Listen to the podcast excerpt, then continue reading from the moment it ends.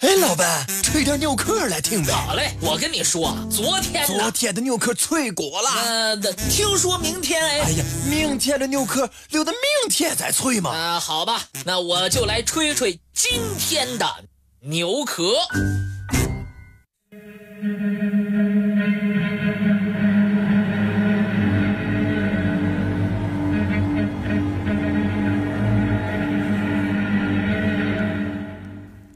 少年来，一个悬而未决的难题，一直在困扰着中国的一些学者。那就是《山海经》中所提到的熊山，到底在哪儿？一九八六年，在四川举行的中国《山海经》学术讨论会上，有关学者和专家认为。所谓熊山，指的就是鄂西北的神农架。因为，不仅神农架林区的版图活像一只行走觅食的熊，而且，神农架还是一片熊的国土。据统计，神农架目前至少有七种熊，按外形毛色大致分为狗熊。猪熊、马熊、人熊、棕熊、白熊、花熊，这七种熊中争议较大的是花熊。有人说，花熊就是大熊猫；也有人认为，花熊可能是白熊和狗熊的杂交种。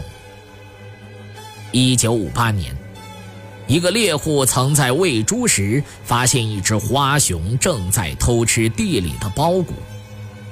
它的背部为黑色，腹部灰白，脸部有白毛，眼睛周围是两个黑圈，双耳也是黑的，体重大概一百公斤。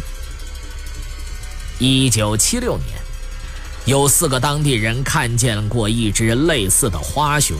与老虎搏斗，最后，老虎咬死了这只熊，吃了它，剩下了四只脚。这四个人待老虎走了之后，捡回四只熊掌，回家饱餐了一顿。根据他们的叙述，花熊就是地地道道的大熊猫。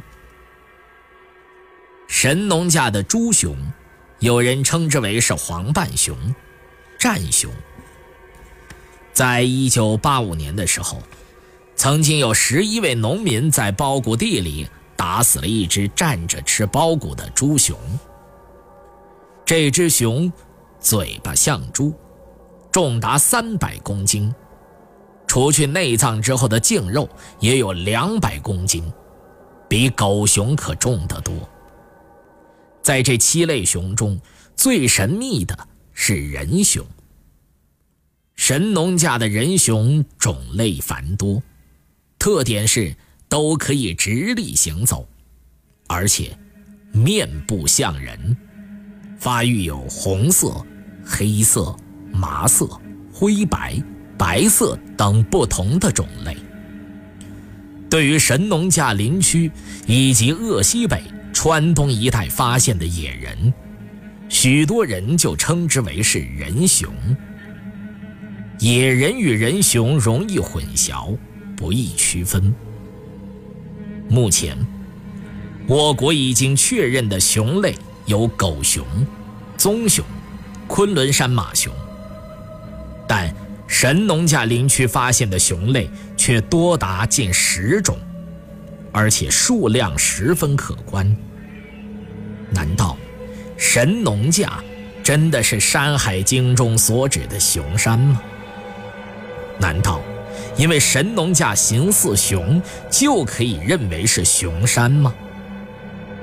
虽然有这么多的熊居住在此地，但它是不是就是那个《山海经》中所指的熊山，还是一个有待进一步考证的谜题？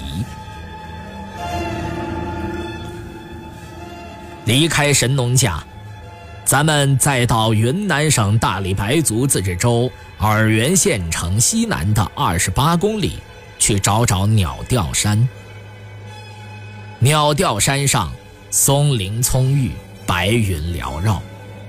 每年到中秋前后，这里便会出现大自然的奇观——百鸟朝凤。特别是中秋后十多天，在天空无月、云雾笼罩的夜晚，便会有成千上万的鸟儿飞来。这时，人们便在雾中燃起熊熊的篝火。据说，鸟儿透过云雾火光，会把篝火看成璀璨奇丽的凤羽，从而成群结队地朝篝火扑来。平调鸟王。这时，人们只要张开网兜，便可满载飞禽而归。有时，鸟儿太多了，甚至用竹竿向空中鸟群挥打，一夜之间也可以获得成箩的鸟雀。这些鸟儿中，有山雀、鹦鹉、布谷鸟、翠鸟、鸳鸯、黄鸭、太子鸟。大雁、鹿鸢等两千多种。有趣儿的是，所捕的鸟儿素子全是草叶、草籽等，而没有昆虫等荤食，就仿佛百鸟特意斋戒以纪念涅槃似的。有关鸟吊山的奇观，早在一千多年前的唐代就有记载。对于这一现象产生的原因，说法不一，大部分科学家认为，这里是候鸟南迁的中转站。这里昆虫本来就少，这么多鸟儿涌来，当然只有吃素。飞鸟扑火，也是飞鸟对光线刺激的一种反应罢了。